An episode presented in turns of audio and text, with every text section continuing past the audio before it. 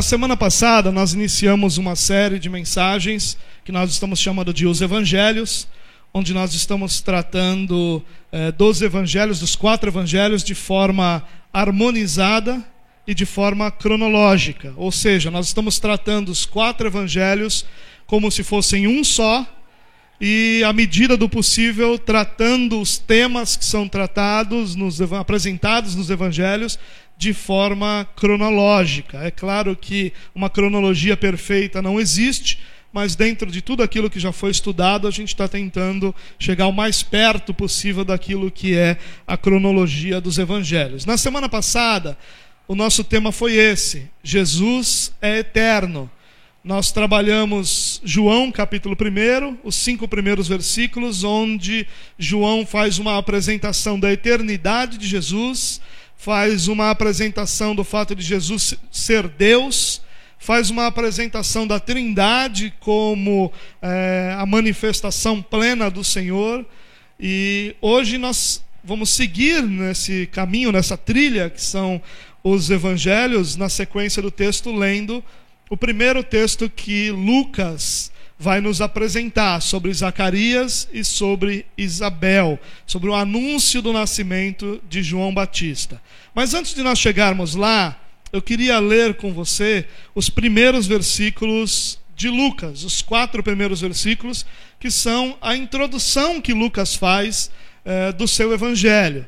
E nessa introdução nós temos algumas informações bastante importantes daquilo que Lucas vai tratar ao longo de toda a sua carta. Nós vimos no Evangelho de João que a intenção de João era escrever para judeus eh, que crescem, para que eles crescem, que Jesus era o Messias ou o Cristo. E a gente viu que a mesma a palavra significa a mesma coisa. Uma tem uma raiz grega e outra uma raiz hebraica, mas a intenção de João era escrever para que crescemos que Jesus é o Cristo. Então ele escreveu basicamente com foco nos judeus, os judeus fora de Israel, os judeus na diáspora, os judeus dispersos pelo mundo conhecido da época, e essa era a intenção de João. A intenção de Lucas é diferente, e nós encontramos a intenção de Lucas nesses quatro primeiros versículos. Vamos dar uma olhada? Diz assim, ó: Muitos já se dedicaram a elaborar um relato dos fatos que se cumpriram entre nós, conforme nos foram transmitidos por aqueles que desde o início foram testemunhas oculares e servos da palavra. Eu mesmo investiguei tudo cuidadosamente, desde o começo, e decidi escrever-te um relato ordenado, ó excelentíssimo Teófilo, para que tenhas a certeza das coisas que te foram ensinadas. Bom, Lucas, a primeira coisa que ele está dizendo aí é que ele não foi testemunha ocular que ele investigou, como outros já fizeram, em fontes que foram testemunhas oculares, ou que no mínimo foram fontes diretas das testemunhas oculares. Ele é, endereça sua carta a um homem chamado Teófilo. Nós não sabemos quem é esse homem, não temos na história é, nenhuma informação sobre ele, mas era bastante comum naquela época que homens ricos patrocinassem historiadores, e é esse o papel que Lucas está fazendo aqui. Então não seria nada espantoso para nós se Teófilo tivesse sido um homem que patrocinou a empreitada de Lucas para que ele pesquisasse e escrevesse o evangelho. E na verdade, é nos dá a entender que Teófilo era um cristão, porque ele diz o seguinte: que ele está escrevendo para que Teófilo tenha certeza das coisas que lhe foram ensinadas. Então, é muito natural nós pensarmos que Teófilo já conhecia das coisas do Senhor, já havia sido ensinado no Evangelho e que Lucas estava é, escrevendo o seu Evangelho, que depois, no final das contas, se torna Lucas e também é, o livro de Atos, dois livros que se complementam, mas que Lucas tinha a intenção de confirmar a fé de Teófilo. Lucas, aqui, ele escreve com uma mente grega para pessoas de cultura grega. Lucas é o único dos evangelistas que tem o cuidado de explicar onde fica Galiléia, onde fica Gadara, onde fica Jerusalém. É o único que tem é, o cuidado de explicar os rituais judaicos. Então, é muito claro que Lucas esteja escrevendo para, na sua intenção, é, de escrever para pessoas que não tinham o conhecimento prévio do judaísmo, mas que tinham é, o conhecimento prévio da cultura grega, que vivessem nesse mundo helenizado. É bem possível que Lucas tivesse como alvo, além de Teófilo, outros, outros cristãos gentios, ou seja, que não tinham por nascimento é, essa herança judaica ou a nação judaica. É, Lucas tem muito material inédito, muito material que é dele, já que ele pesquisou, né? Então tem muito material que só no evangelho dele é apresentado. Mas tem muito material no evangelho de Lucas que é, é síntese ou que é cópia daquilo que está no evangelho de Marcos. Então fica muito claro também que Lucas usou o evangelho de Marcos também como sua referência. E ele vai intercalando um material inédito com aquele material que Marcos tem, material inédito com o material que Marcos tem. Então a gente vai encontrar muito do evangelho de Marcos aqui é, em Lucas. Bom, qual é a intenção dele? É realizar um relato histórico e ordenado. Então ele é o único que declara claramente sua intenção de escrever alguma coisa de forma cronológica. Então é natural que nós encontremos nele as primeiras histórias ou a base daquilo que será o seu evangelho. Já que os outros evangelistas tinham outras intenções, eles não tiveram necessariamente a mesma preocupação que Lucas de colocar todo o fundamento, toda a base. Por exemplo, Marcos não se preocupa nem em apresentar a genealogia de Jesus ele já apresenta Jesus direto, início do Evangelho de Jesus Cristo, apresenta João Batista, apresenta Jesus e já vai direto para as ações do Senhor. Por quê? Porque cada um dos evangelistas tinha seu próprio propósito, alvo ao escrever os evangelhos. Então Lucas se propõe a ser um historiador, escrevendo ordenadamente, cronologicamente e escrevendo de uma forma é, muito clara aquilo que era o Evangelho. Bom, nós vamos nos concentrar nesse texto hoje, Lucas capítulo 1, dos versículos 5 até o versículo 25. Mas nós vamos fazer como a gente sempre faz quando um texto é longo. Nós vamos ler o texto à medida que a gente vai conversando sobre ele, para que a gente possa ir desenvolvendo aquilo que o texto nos ensina. Bom, a primeira coisa que eu quero dizer aqui, irmãos, é que Deus está iniciando o descortinar, vamos dizer assim, da nova aliança. Mas ele não faz isso, e é isso que Lucas vai mostrar, ele não faz isso a parte da antiga aliança. Ele não faz isso sem ter a conexão com a antiga aliança. Então esse primeiro relato, ele vai acontecer em Jerusalém, ele vai acontecer no templo, ele vai acontecer envolvendo sacerdotes, ele vai, envolver, ele vai acontecer envolvendo rituais judaicos. Então, o que Jesus está fazendo aqui, o que Deus está fazendo, na verdade, é conectar a antiga aliança da lei, do judaísmo, com a nova aliança que começa a ser apresentada agora e que começa a ser fundamentada agora e que vai encontrar o seu ápice em Cristo Jesus. Ele não é, faz a parte como se ele jogasse tudo o que aconteceu fora começasse tudo de novo. Não, a nova aliança ele é o cumprimento da antiga aliança. Aliás, o propósito de toda a lei, o propósito do templo, o propósito do judaísmo é um só: anunciar Jesus Cristo como o Salvador.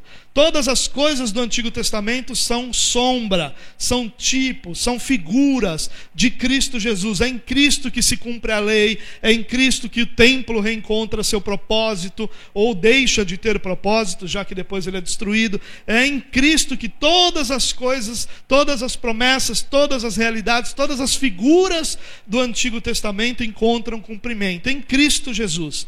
E Lucas começa falando de antecedentes, ele não começa direto com o nascimento de Jesus, ele não começa direto falando do ministério de Jesus, mas ele vai lá atrás, no nascimento de João Batista, nos pais de João Batista, porque Lucas está interessado em fazer essa conexão da antiga aliança com a nova aliança, já que a intenção de Lucas não é haver uma ruptura mas Cristo como o cumprimento de todas essas coisas. O povo que estava experimentando o silêncio de Deus há cerca de 400 anos, agora ouve novamente a voz de Deus. Agora está diante da chegada do anúncio, aliás, do anúncio da chegada do próprio Messias, que vai ser precedido por João Batista. Nós não podemos esquecer que entre Malaquias, o último livro do Antigo Testamento e Mateus, o primeiro do Novo, nós temos cerca de 400 anos de silêncio.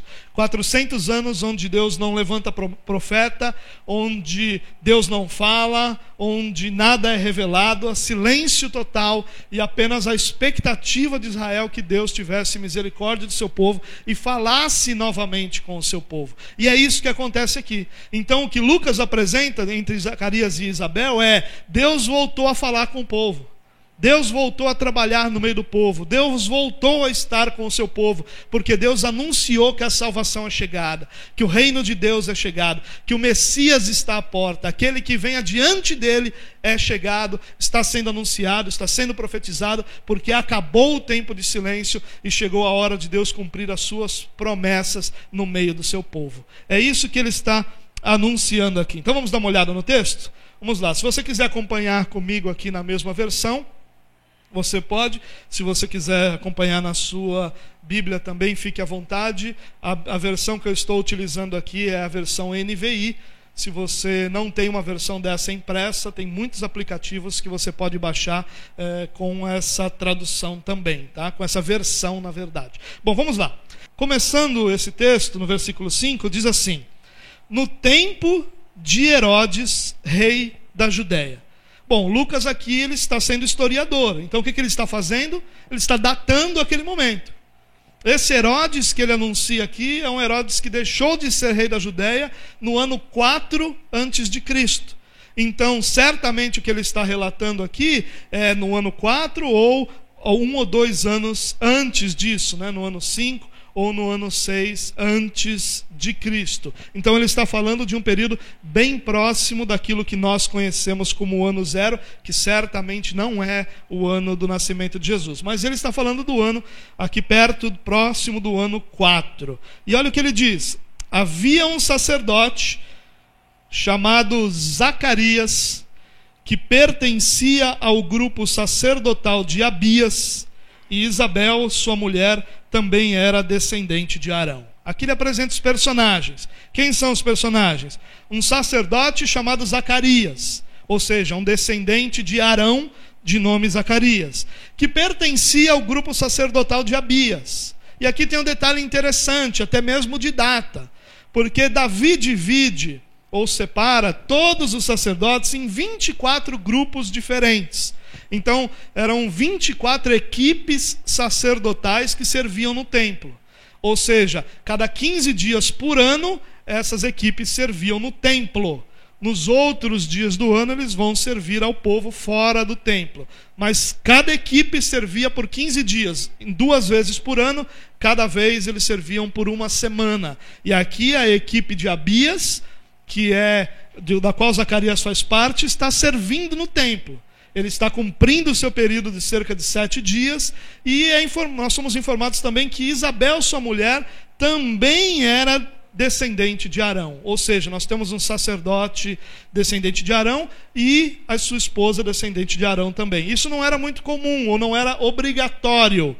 O descendente de Arão podia casar com uma israelita, não obrigatoriamente uma descendente de Arão também. E aqui nós temos um caso de dois descendentes de Arão casados, o que vai lá na frente nos mostrar que Deus vai tratar João Batista como sumo sacerdote de Israel. Mas isso a gente vai ver é, num momento futuro. Bom, vamos lá. Versículo 6.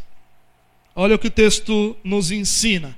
Ambos eram justos aos olhos de Deus, obedecendo de modo irrepreensível a todos os mandamentos e preceitos do Senhor. Bom, aqui tem um detalhe. Quando o texto diz que ambos eram justos aos olhos de Deus, esse texto está dizendo que eles eram tão justos quanto alguém pode ser. Eles eram tão justos quanto um ser humano pode ser. Eles eram tão obedientes quanto um ser humano pode ser. Ele não está fazendo uma afirmação de perfeição, mas ele está fazendo uma uma afirmação de obediência, obediência intensa, de plena obediência. Quando ele diz que eles eram irrepreensíveis e seguiam de modo irrepreensível todos os mandamentos do Senhor, ele está muito mais se referindo aos mandamentos levíticos, aos mandamentos para os sacerdotes, aos mandamentos que os levitas tinham eh, que seguir. Mas de qualquer forma, os dois são mencionados aqui como pessoas justas, obedientes, pessoas que serviam a Deus com toda a dedicação, serviam a Deus com toda a fidelidade. Há uma ótica humana aqui. Ao olhar humano, eles eram justos ah, diante de Deus. Ou seja, eles tinham uma vida de piedade que era visível a todos que estavam à sua volta, na obediência dos mandamentos que eles cumpriam. No versículo 7, olha que interessante. Mas eles não tinham filhos, porque Isabel era estéril e ambos eram de idade avançada. Olha que interessante, Lucas está fazendo aqui um contraponto. Ele diz: olha, eles eram justos, mas Isabel não tinha filho, eh, mas eles não tinham filho porque Isabel era estéril. Ele está dizendo: olha, eles são justos, mas não têm filhos. Por que, que Lucas está fazendo isso? Porque ele está lidando com um conceito cultural judaico. Dentro da cultura judaica, quem não tinha filhos era considerado amaldiçoado. Dentro da cultura judaica, prova da bênção de Deus sobre a família eram os filhos. A prova da bênção de Deus sobre eh, o casal era que esse casal tivesse filhos. Aliás, eles são herança do Senhor. Então havia uma compreensão de que a bênção era provada pelo nascimento dos filhos e, naturalmente, aqueles que não tinham filhos eram vistos pelo povo como pessoas não abençoadas pelo Senhor. Talvez a palavra amaldiçoadas seja muito forte, seja muito forte, mas a ideia é essa: pessoas que não eram abençoadas pelo Senhor. E Lucas deixa bem claro que eles não tinham filhos e não tinham nenhuma perspectiva de tê-los. Ambos eram de idade avançada. Em Israel não havia aposentadoria para o sacerdote, havia para o levita. O levita se aposentava aos 50 anos de idade, mas o sacerdote só se aposentava quando morria. A aposentadoria do sacerdote era a morte. Então é bem possível é, que você encontrasse Zacarias bem avançado de idade, já com mais de 50, 60, 70 anos de idade, é, e aí já certamente com nenhuma chance de ter filhos. Mas olha o versículo 8, começa a contar uma história específica deles. Certa vez, estando de serviço seu grupo, Zacarias estava servindo como sacerdote diante de Deus. Ele foi escolhido, no versículo 9, ele foi escolhido por sorteio, de acordo com o costume do sacerdócio, para entrar no santuário do Senhor e oferecer incenso. Está acontecendo aqui algo grandioso. Ele foi sorteado para oferecer incenso. Eh, os judeus têm eh, o Talmud, que é um livro que tem vários conteúdos dentro dele, um deles é a Mishnah que é uma espécie de explicação da lei oral, é uma espécie de organização da lei oral judaica, da lei civil, da lei política. Os rabinos explicavam como as coisas tinham que ser. E nessa Mishnah diz que o sacerdote só poderia servir incenso, oferecer incenso diante do Senhor uma vez na vida.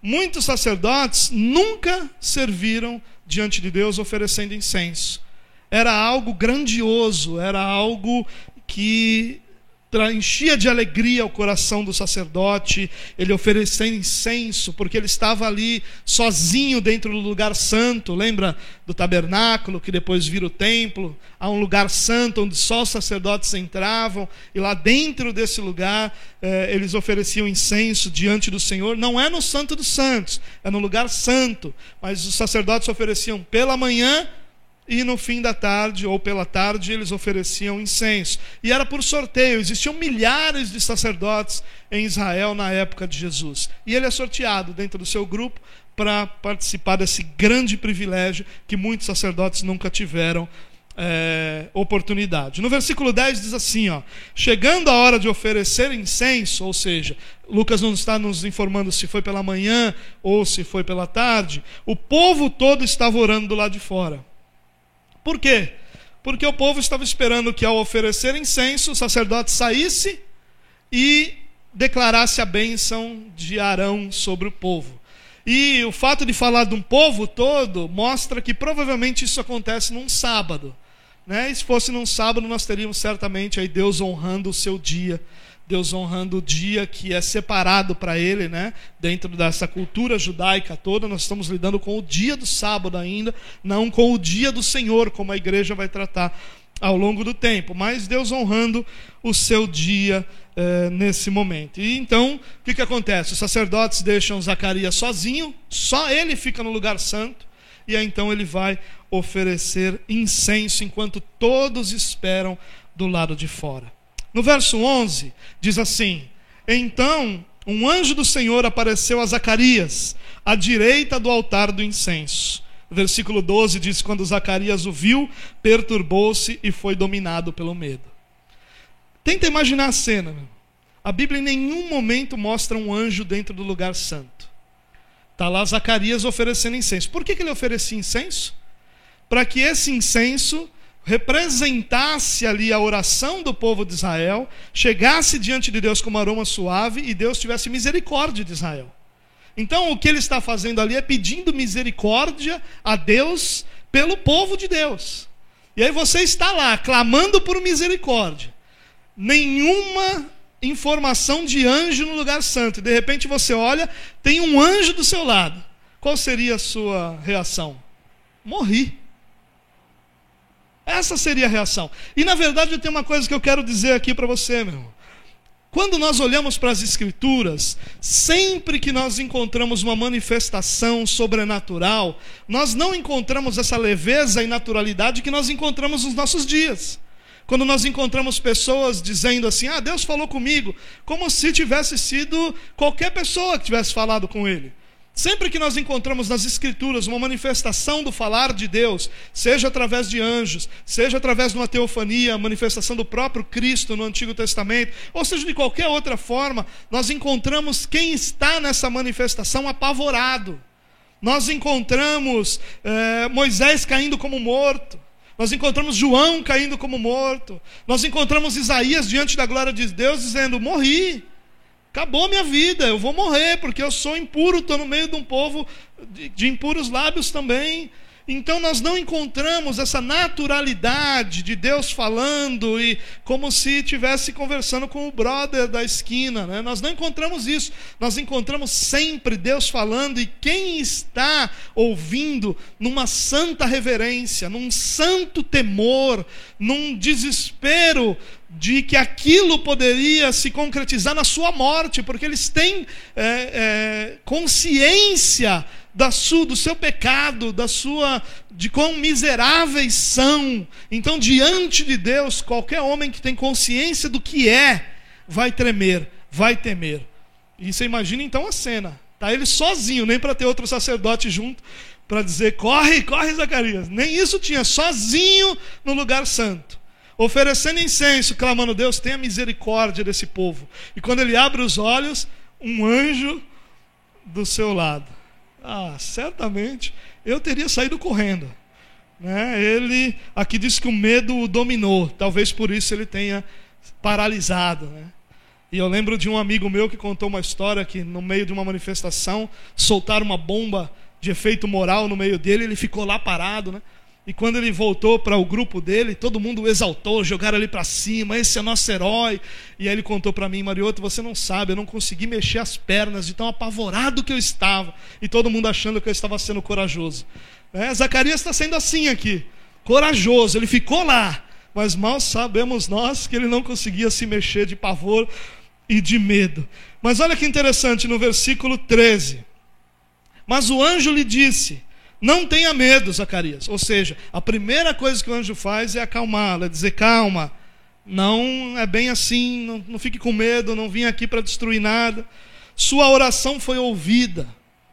Isabel, sua mulher, lhe dará um filho e você lhe dará o nome de João. Esse não é um texto fácil, irmãos, porque o que, que significa esse sua oração foi ouvida? É complicado da gente entender a primeira coisa que a gente pensa é: ele estava orando pedindo um filho. Mas é bem provável que não fosse isso. Ele já tinha orado em outros momentos. mas dificilmente seria isso aqui, porque ele está na função de sacerdote, oferecendo incenso diante de Deus pelo povo. A oração do sacerdote era: Senhor, que o Messias seja enviado, que o Messias chegue ao nosso meio, que o Senhor manifeste entre nós o Messias prometido de Israel. Traz salvação ao seu povo, traz restauração ao seu povo, livra o seu povo da mão dos opressores, que eram, no caso aqui, os romanos. Essa era a oração que possivelmente Zacarias estava fazendo. E o tempo que ele está dizendo aqui, a sua oração foi ouvida, é, mostra que o anjo está dizendo: a oração que você estava fazendo agora foi ouvida. Ou seja, a grande possibilidade aqui é que o anjo estava dizendo o seguinte para Zacarias: Zacarias, o clamor que você está fazendo pelo povo de Israel foi ouvido. Chegou o tempo do Messias ser manifestado. E para isso, Isabel, sua esposa, vai ter um filho. E aí ele fala sobre o restante do que esse filho seria. E você vai dar para esse filho, antes disso, ele diz: você vai dar o nome de João. Ele vai ter um nome. Olha que interessante. Zacarias está apavorado. E aí Gabriel começa a falar: Não tenha medo. Aí Zacarias dá uma relaxada. Mas o que Gabriel fala depois, o que o anjo fala depois, é tão apavorante quanto. A notícia que ele dá é tão estarrecedora quanto a própria presença do anjo. Olha o que ele está dizendo. A oração que ele estava fazendo naquele momento foi ouvida. Deus enviará o Messias. E tem mais, Zacarias. Você vai ser pai. E tem mais, Zacarias: Deus escolheu o nome do seu filho, vai ser João, que significa o Senhor é gracioso, ou o Senhor manifesta a sua graça. Nós não temos condição de entender o que está acontecendo aqui, porque o silêncio havia sido quebrado. Deus está novamente falando ao seu povo. Por 400 anos o povo clamou e nada de se ouvir a voz de Deus. Mas aqui Deus está falando e está dizendo: Zacarias, chegou a hora de salvação para o meu povo. E você tem parte nisso. Sua mulher vai ter um filho, você vai ser pai. E tem mais, eu já escolhi o nome do seu filho, é João. Porque esse vai manifestar que Deus é gracioso sobre Israel. É óbvio que aquilo foi aterrorizante, é óbvio que aquilo foi estarrecedor para Zacarias, mas olha o que mais ele diz. Ele vai continuar falando. Se isso já fosse pouca coisa que ele está dizendo, ele continua falando sobre João Batista, né? Olha o que ele diz: Ele será motivo de prazer e alegria para você. Até aí tudo bem. O nascimento de um filho é motivo de alegria e prazer para o seu pai. Até aí, nada de especial. Mas, olha o que ele continua dizendo: e muitos se alegrarão por causa do nascimento dele, pois será grande aos olhos do Senhor. E aí ele já começa a dizer: seu filho vai ter um papel muito maior do que alegrar sua família, do que alegrar você, do que alegrar Isabel. Ele vai ter um papel importante no meio do meu povo. E aí olha o que ele diz: ele nunca tomará vinho nem bebida fermentada Aqui ele não está falando sobre o voto é, do Nazireu, porque tem outras coisas, não tocar no corpo, isso ele não podia, no corpo morto, né? isso ele não podia mesmo como sacerdote, e não há nenhuma menção ao cabelo, a cortar o cabelo, cortar a barba, não há nenhuma menção a isso. Então, aqui Lucas já começa a nos mostrar algo que ele vai apresentar lá na frente. Deus trata João Batista como sumo sacerdote de Israel. O que ele está dizendo, sabe qual era a ordem para o sacerdote? A ordem era assim: nenhum sacerdote vai beber vinho nem nenhuma outra bebida fermentada antes de entrar no santuário de Deus. Em outras palavras, sacerdote não pode tomar uma antes de pregar. É isso que a lei dizia. E aí, o que o anjo está dizendo aqui é: ele não vai tomar uma nunca. Por quê? Porque ele vai estar diante de mim sempre. Porque eu o escolhi para ser sumo sacerdote em Israel. Então, não vai existir um momento que ele não vai estar diante de mim. Ele vai me servir e estar diante de mim sempre. Por isso, ele tem que cumprir a lei do sacerdote, como se ele não, como ele não vai ter o templo, nem vai ter o santuário para servir, eu vou levá-lo ao deserto, para que lá eu, eu gere o meu templo, lá eu gere o sumo sacerdote, tudo que o sumo sacerdote é e faz pelo povo, ele vai estar sempre diante de mim, e por isso ele não vai beber absolutamente nada. ainda no versículo 15 diz: E será cheio do Espírito Santo desde antes do seu nascimento. Tem tanta coisa bonita aqui, né, irmãos? Nós não clamamos a Deus por, isso, por essa realidade aos nossos filhos. Que ele seja cheio do Espírito Santo desde o seu nascimento, desde antes do seu nascimento. Nós temos que crer, e o que Lucas mostra aqui é o que ele vai desenvolver também em todo o seu evangelho. A verdade que Lucas mostra que ninguém pode fazer nada exceto por uma capacitação do Espírito Santo. O que Lucas está dizendo aqui é que João Batista vai ser quem é, ou vai ser quem ele foi, porque o Espírito Santo já estava com ele, esteve com ele sempre. Não houve um único momento em que João Batista servisse diante de Deus sem que o Espírito Santo estivesse sobre ele. É o Espírito Santo que capacitou João Batista a ser, a fazer e a viver todas as experiências que ele teve, porque ele sempre foi cheio do Espírito Santo. A grande lição para nós aqui é essa: nenhum de nós pode fazer absolutamente nada, exceto se formos capacitados pelo Espírito Santo de Deus a fazer. Versículos 16 e 17, olha que interessante. Fará retornar muitos dentre o povo de Israel ao Senhor, o seu Deus, e irá diante do Senhor no espírito e no poder de Elias, para fazer voltar o coração dos pais a seus filhos e os desobedientes à sabedoria dos justos, para deixar um povo preparado para o Senhor. Ele aqui faz uma conexão com Malaquias. Pela, pela última vez, Deus tinha falado com o povo em Malaquias. E agora Deus está falando com o povo no templo novamente. Olha o texto de Malaquias, versículos 5 e 6 do capítulo 4, diz assim: Vejam, eu enviarei a vocês o profeta Elias antes do grande e terrível dia do Senhor. Ele fará com que os corações dos pais se voltem para seus filhos e os corações dos seus filhos para os seus pais. Do contrário, eu virei e castigarei a terra com maldição. E João Batista é aquele enviado para cumprir isso. Chegou a hora de Deus resgatar o seu povo. E João Batista é anunciado como aquele instrumento de Deus que fará isso, que participará disso e que diante de Deus vai servi-lo em prol da salvação do povo. Versículo 18. Zacarias pergunta ao anjo: como posso ter certeza disso? Sou velho e minha mulher é de idade avançada. Poxa, Zacarias, estava tão bom, né? Você estava no melhor dia da sua vida, porque não existia glória maior para um sacerdote do que oferecer incenso. Um anjo apareceu quebrando 400 anos de silêncio. Você recebeu a promessa de que agora seria pai, depois de tantos anos chorando, humilhado, esperando. E eu anuncio isso através de Gabriel, do anjo poderoso que serve diante do trono. E você vai me perguntar como é que você pode ter certeza? Poxa, Zacarias. Aqui deu ruim, irmãos.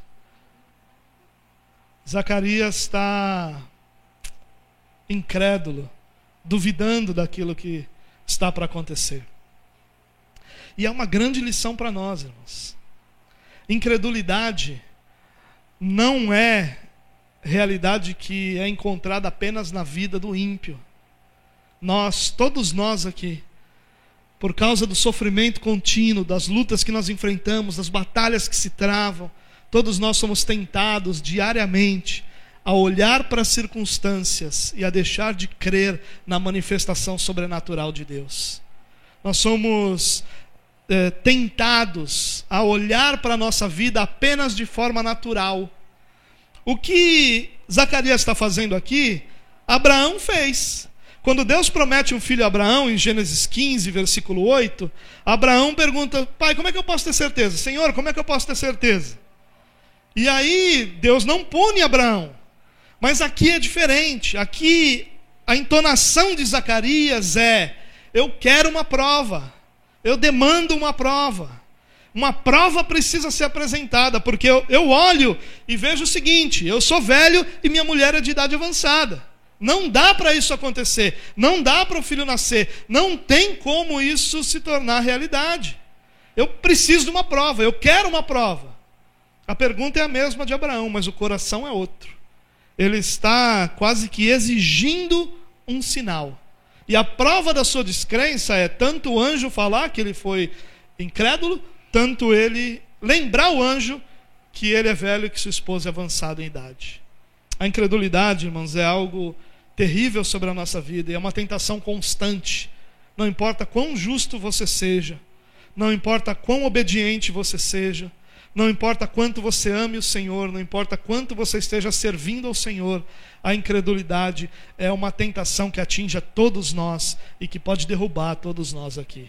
Por isso a gente precisa aprender com essa lição, para que a gente possa superar as tentações da nossa incredulidade. E nós vamos aprender no restante do texto. Olha os versículos 19 e 20. Diz assim: O anjo respondeu: Sou Gabriel o que está sempre na presença de Deus, fui enviado para transmitir estas boas novas. Só isso já deveria bastar. É Gabriel, aquele que serve diante de Deus e que foi enviado para trazer boas notícias. Na verdade, inclusive, essas palavras que o anjo fala, boas notícias, são as palavras que nós falamos hoje, que nós usamos hoje como evangelho.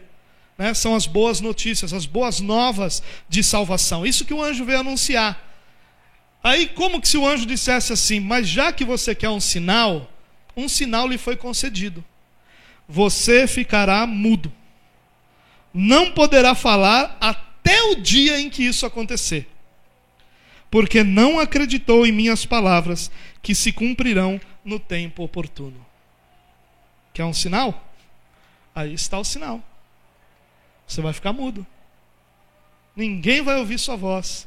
Não faça essa oração, irmãos, em nome de Jesus.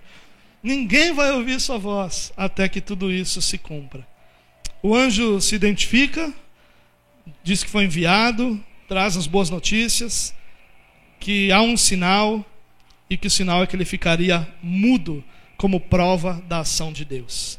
No versículo 21 e 22 diz assim: Enquanto isso, o povo esperava por Zacarias. Por que, que o povo está esperando? Porque o povo está esperando pela bênção. Quando o sacerdote oferecia incenso, ele saía do lado de fora do templo e declarava a bênção araônica, ou a bênção de Arão, sobre todo o povo estranhando sua demora no santuário. Demorou demais. Isso era. Nem o sacerdote queria ficar muito lá, porque era sempre perigoso. É sempre perigoso estar só você e Deus, com o, perigo de Deus exercer justiça.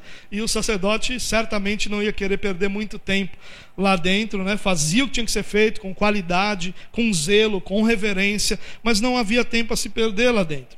Quando ele sai, ele não consegue falar nada. O povo então percebeu que ele tem uma visão. Só pode ter acontecido isso. Zacarias fazia sinais para eles, mas permanecia mudo. Então o povo estava esperando pela bênção. Zacarias não podia falar, só fez sinais.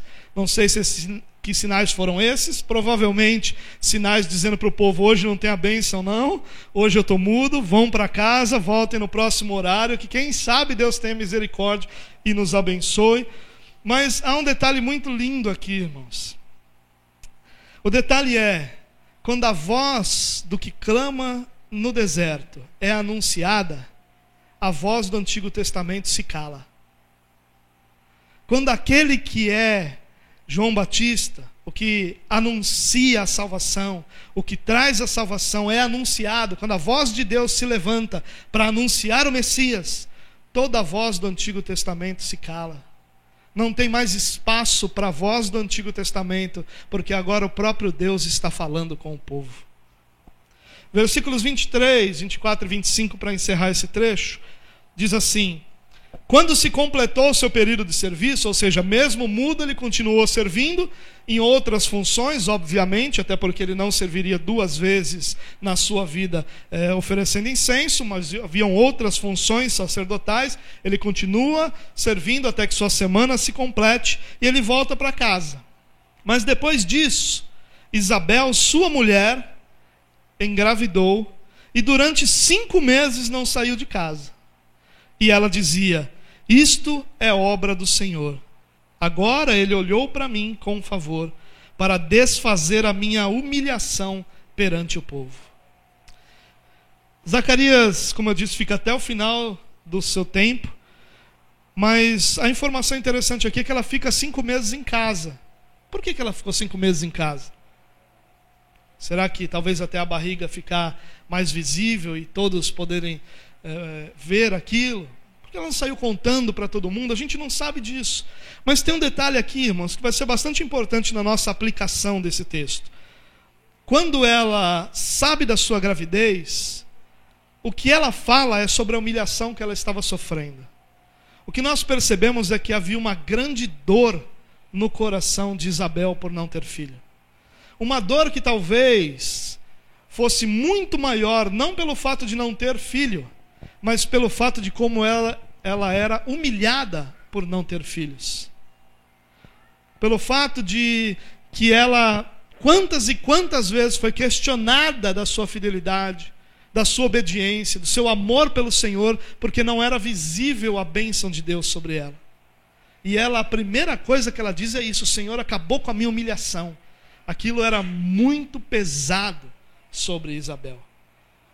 O fato é que ela engravida, aquilo que Deus promete se cumpre, e na sequência nós vamos ver o nascimento de João Batista, o seu ministério, sua vida, não hoje, certamente, mas eu queria aproveitar esse texto que nós lemos até aqui, que começa com um momento de angústia por não haver filhos e termina com cinco meses de gravidez, com uma gravidez que traz grande alegria para a mãe, para Isabel, e que tem muitas lições para a gente aprender aqui, irmãos. Então eu queria é, que a gente encerrasse essa mensagem com algumas aplicações desse texto para a nossa vida. O que a gente pode aprender desse texto que é útil para a nossa vida cristã?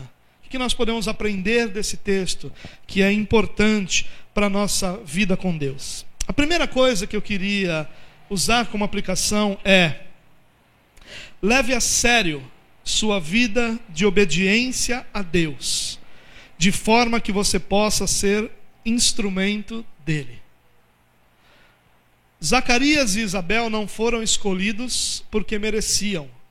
A palavra de Deus diz que Deus derramou graça sobre eles. Inclusive, João fala sobre a graça de Deus. Não foi merecimento. Mas Deus precisava de um casal moldado, maduro, que pudesse criar João Batista como profeta que ele foi predestinado a ser. E nós não levamos isso em conta, irmãos. Nós, nós Ouvimos muitas vezes que Deus não chama os capacitados, mas que capacita os escolhidos, não é? Deus não escolhe os capacitados, mas capacita os escolhidos. Isso não é necessariamente verdade. Claro que o Espírito Santo sempre vai, sempre vai capacitar cada um de nós para fazer aquilo que são os seus propósitos, a viver de forma que cumpra os seus propósitos. É claro que, que isso é verdade. Mas Zacarias e Isabel foram um casal moldado pelo sofrimento, um casal maduro, um casal que sabia o que era esperar em Deus, um, um casal que sabia confiar no Senhor, um casal que, mesmo com a maior frustração e dor da sua vida, que era não terem um filho, são identificados como justos diante de Deus. Eles não dependeram das circunstâncias para amar e servir a Deus. Eles amavam e serviam a Deus por quem Deus era. E Deus, quando vai então escolher um casal para que fosse seu instrumento para a criação de João Batista, eles estavam prontos, eles estavam preparados, eles eram um casal ideal. Deus não precisava amadurecer um casal, Deus não precisava gerar confiança no casal. Ele teve seu momento de incredulidade, é claro que ele teve, e a grande lição é que todos nós temos também. Mas eles, estava, eles estavam prontos para criar João Batista. João Batista não ia ser criado só como o filho da promessa, mas pelo relacionamento que eles tinham com o Senhor, pela obediência que eles tinham com o Senhor, João Batista ia ser criado nos moldes que o anjo explica, que o anjo ordena. Leve a sério, meu irmão, sua vida de obediência. Nós muitas vezes não somos instrumentos de Deus para a transformação das pessoas ao nosso redor, porque nós não levamos a sério nossa vida de obediência. Porque nós não levamos a sério o trabalhar de Deus sobre nós. Porque quando Deus tenta nos moldar pelo sofrimento, tudo que nós sabemos fazer é murmurar e reclamar daquele sofrimento, não permitindo que o Senhor nos molde através daquela luta e daquela dor. Deus capacita escolhidos, capacita mas Deus também escolhe pessoas que Ele já capacitou. ele também escolhe pessoas que ele já moldou. Zacarias já tinha sido moldado, Isabel já tinha sido moldado. Em grande sofrimento, eles são identificados como justos. Então, leve a sério sua obediência, porque quem sabe Deus queira enviar alguém como João Batista, não com seu ministério, obviamente, mas alguém que faça a diferença e que precise de pais que o moldem, que o ensinem, que o instruam, como Zacarias e Isabel fez, e que Deus encontre em você esse pai, essa mãe, mas não só nisso, mas em tudo que Deus quer fazer, que Ele encontre em nós pessoas moldadas pelo sofrimento, que aceitam a sua correção e que obedecem a Ele com alegria no seu coração. Segunda aplicação: Deus escreve a história e não somente reage a ela. Tudo o que aconteceu aqui foi Deus que fez. Quando sortes foram lançadas, Zacarias foi sorteado. Quando ele vai oferecer incenso, Deus envia o anjo. Quando o anjo traz a promessa de Deus e Zacarias não crê, o anjo trata Zacarias para que ele passe a crer. Você não vai falar mais nada, você vai ficar mudo. Deus faz tudo aqui. É Deus quem fala, é Deus quem quebra o silêncio, é Deus quem quebra a esterilidade de Isabel e concede a eles filhos. Um filho, né? João Batista. É Deus quem faz tudo aqui. Nada do que aconteceu aqui foi coincidência. Nada do que aconteceu foi uma reação. Ah, olha o que está acontecendo, o mundo está se perdendo, eu vou reagir a isso. Não foi essa a postura de Deus. Deus manteve o controle da história em cada minuto dela. Deus não reage, Deus escreve a história. Isso é uma grande lição aqui para nós, irmãos, porque nós muitas vezes estamos imaginando apenas um Deus que reage. Um Deus que, quando as coisas acontecem, Ele vai lá e faz alguma coisa para não se perder tudo aquilo que Ele propôs. Isso está completamente errado.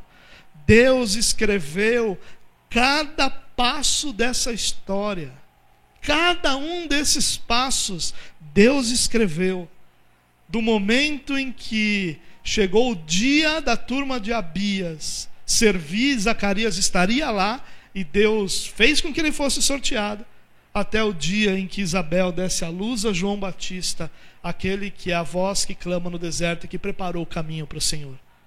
Nada aconteceu por acaso. Deus escreveu cada momento dessa história, porque é isso que ele faz. E isso deveria acalmar seu coração. Porque Deus está escrevendo a sua história também, Ele não está reagindo à sua história. Ah, agora aconteceu isso comigo. Pronto, Deus vai reagir. Não, Ele está escrevendo. E escrevendo a nossa história, nós podemos ter paz com Deus, de que tudo aquilo que Ele propôs vai se cumprir na nossa vida. Terceira aplicação: não importa quais sejam as limitações que nós temos, Deus é poderoso para superar todas elas. Zacarias tinha uma, ele tinha uma mulher estéril. Depois ele mostrou outra, a sua incredulidade diante da manifestação de Deus. E todas elas foram superadas pelo Senhor. Quando a história começa, ela começa sendo anunciada como Deus vai gerar João Batista.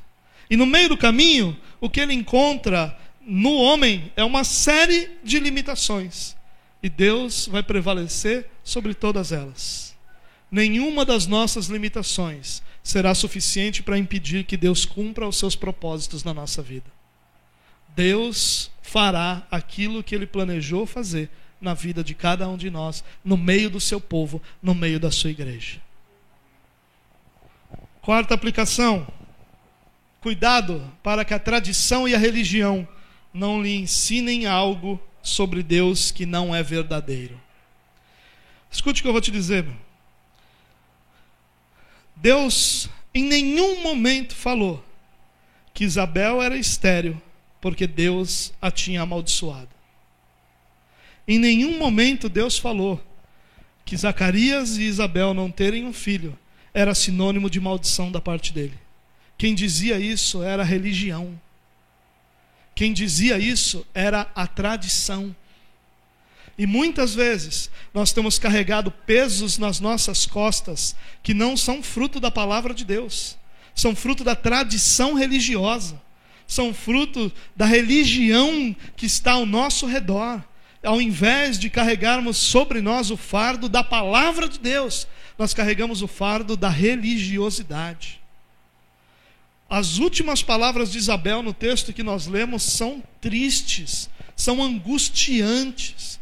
Ela se esconde por cinco meses e se alegra, porque agora sim todos veriam que Deus acabou com a sua humilhação. Mas Deus nunca a humilhou. Deus nunca a envergonhou. Quem fez isso foi a religião. Quem fez isso foi a tradição. Cuidado, meu irmão, para que você não esteja carregando sobre você fardos que não provém do Senhor, mas provém da religião e da tradição.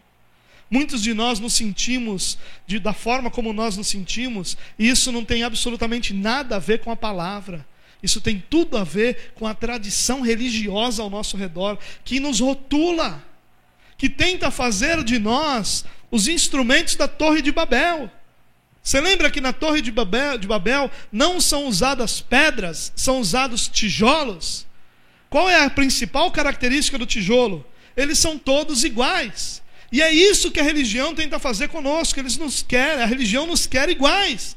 Então nós temos que nos vestir da mesma forma, falar da mesma forma, até ter um dialeto evangélico que nós precisamos aprender, né? Paz do Senhor, só vitória, varão, varoa, coisas desse tipo a gente precisa aprender, que senão a gente está por fora desse negócio. E então a religião tenta nos moldar para que a gente seja igual, para que a gente pense igual, para que a gente creia igual, para que a gente fale igual, para que a gente se vista igual, para que a gente adore igual. E nós nos tornamos aí sim uma série de robozinhos. Começou a música. Acabou a música. Próxima música. Ou essa música é de adoração, então? Essa é mais agitada. Tem que fazer assim, porque senão você não é de Deus. Isso é religião, irmãos. O momento de adoração é o momento que você deve expressar teu coração. Tem dias que você vai vir para cá com um salmo de louvor nos lábios e você vai querer pular na hora do louvor. E vai ter dias que você vai trazer lamento no teu lábio, e você vai querer chorar, você vai querer sentar, você vai querer clamar ao Senhor por misericórdia. Nós não somos iguais, nós não vivemos da mesma forma, nós não somos tijolos, nós somos pedras vivas que Deus encaixa para construir a sua igreja. Cuidado para não carregar sobre você o fardo da tradição e da religião, porque isso só gera angústia e dor. Nunca vai gerar algo positivo em você. Próxima aplicação: calados, solitários e humilhados, eles aprenderam a esperar no Senhor e crer que Deus era a sua herança. Calados, solitários e humilhados. Eles enfrentaram essa dor deles sozinhos porque todo mundo ao seu redor rotularia cada um deles como amaldiçoados. E essa é uma grande lição para nós, irmãos. Nas nossas angústias, dores e batalhas, Deus está nos ensinando a crer que Ele é nossa herança. Está nos ensinando a crer, a esperar nele. Foi só com ano após ano que o filho não vinha, que eles puderam aprender a esperar no Senhor, a crer no Senhor. Eles não tinham mais esperança de um filho. O que Zacarias fala para o anjo é prova de que ele não tinha nenhuma esperança mais de que viesse o filho. Mas eles tinham outra herança, e a herança deles era o Senhor. Nas nossas lutas nós aprendemos a confiar que o Senhor é nossa herança. Penúltima aplicação. A incredulidade nos torna incapazes de abençoar. A pergunta que nós deveríamos fazer para Zacarias é: Zacarias, para que serve um sacerdote mudo? O povo estava esperando Zacarias para que, para que Zacarias declarasse a bênção de Arão sobre eles. Mudo, ele não tinha nada para fazer pelo povo. A nossa incredulidade nos torna incapazes de abençoar. É quando nós não cremos que nós perdemos a força de abençoar os que estão ao nosso redor. É quando nós não conseguimos olhar para as promessas de Deus e confiar nelas que nós deixamos de ter a capacidade de, de alguma forma, declarar, derramar ou abençoar as pessoas que estão ao nosso redor. A incredulidade é muito mais séria do que a gente imagina, irmãos. porque a incredulidade não atinge somente a nós, a incredulidade atinge também aqueles que estão ao nosso redor. Aqueles que estão à nossa volta são atingidos por nossa incapacidade de abençoar, porque a igreja de Cristo é abençoada através da realidade que nós abençoamos uns aos outros. O que nós recebemos de Deus, nós compartilhamos uns com os outros, sejam dons, seja dinheiro, seja tempo, seja talento, seja o que for, nós compartilhamos uns com os outros. Essa é a nossa capacidade de abençoar. E nossa incredulidade nos tira essa capacidade de abençoar. Não atinge só a nós, não, atinge também aqueles que estão ao nosso redor. Em último lugar, nossas orações são ouvidas por Deus, mas atendidas de acordo com seus propósitos. Nem todas as nossas orações serão respondidas com aquilo que nós gostaríamos que acontecesse, mas todas as nossas orações serão respondidas com o cumprimento do propósito de Deus em nós. Não há uma única oração não ouvida pelo Senhor, mesmo quando a resposta dela é o silêncio para nós. Ela nunca é silêncio verdadeiro, porque vai chegar o momento que nós ouviremos a voz de Deus com a resposta de cada uma das nossas orações. Nós não podemos ser tolos ao ponto de achar que quando nós nos colocamos diante daquele que nos resgatou, que nos adotou como filhos e que clamamos a Ele em cumprimento da Sua palavra. Você lembra o que Paulo fala? Não andem ansiosos por coisa alguma, Antes coloquem todas as suas petições através da oração e súplicas, dando ações de graça. Coloquem diante de Deus as suas necessidades. É o que Paulo está dizendo em Filipenses 4. Ou seja, é a ordenança que a gente vá a Deus. Não sejamos tolos em achar que ao orar diante de um Deus que nos resgatou, que nos adotou e que nos ordenou a buscá-lo em nossas necessidades, que ele deixaria uma das nossas orações sem resposta. Talvez o que nós não percebamos é que aquele não é o momento de Deus para a resposta das nossas orações. Talvez o que nós não percebamos é que João Batista precisava nascer agora, não dez anos atrás, não cinco anos atrás, não quando eles eram novos, mas agora, para que ficasse claro a todo Israel que Deus estava fazendo aquilo, porque chegou a hora de resgatar o povo. As nossas orações são respondidas de acordo com o cumprimento dos propósitos de Deus em nós. Algumas delas nós não ouvimos, não vemos resposta, não percebemos resposta e imaginamos tolamente que Deus não nos ouviu. Mas saiba que nenhuma delas, nenhuma delas. Apocalipse fala sobre a oração dos santos sendo levada diante de Deus como incenso. Não há oração de um filho de Deus que não seja ouvida pelo Pai. Todas as nossas orações chegam diante do Senhor e cumprem para a glória de Deus o propósito que o próprio Deus tem para essas nossas orações. Porque essas nossas orações não são feitas à parte de Deus, elas são feitas debaixo da soberania de Deus.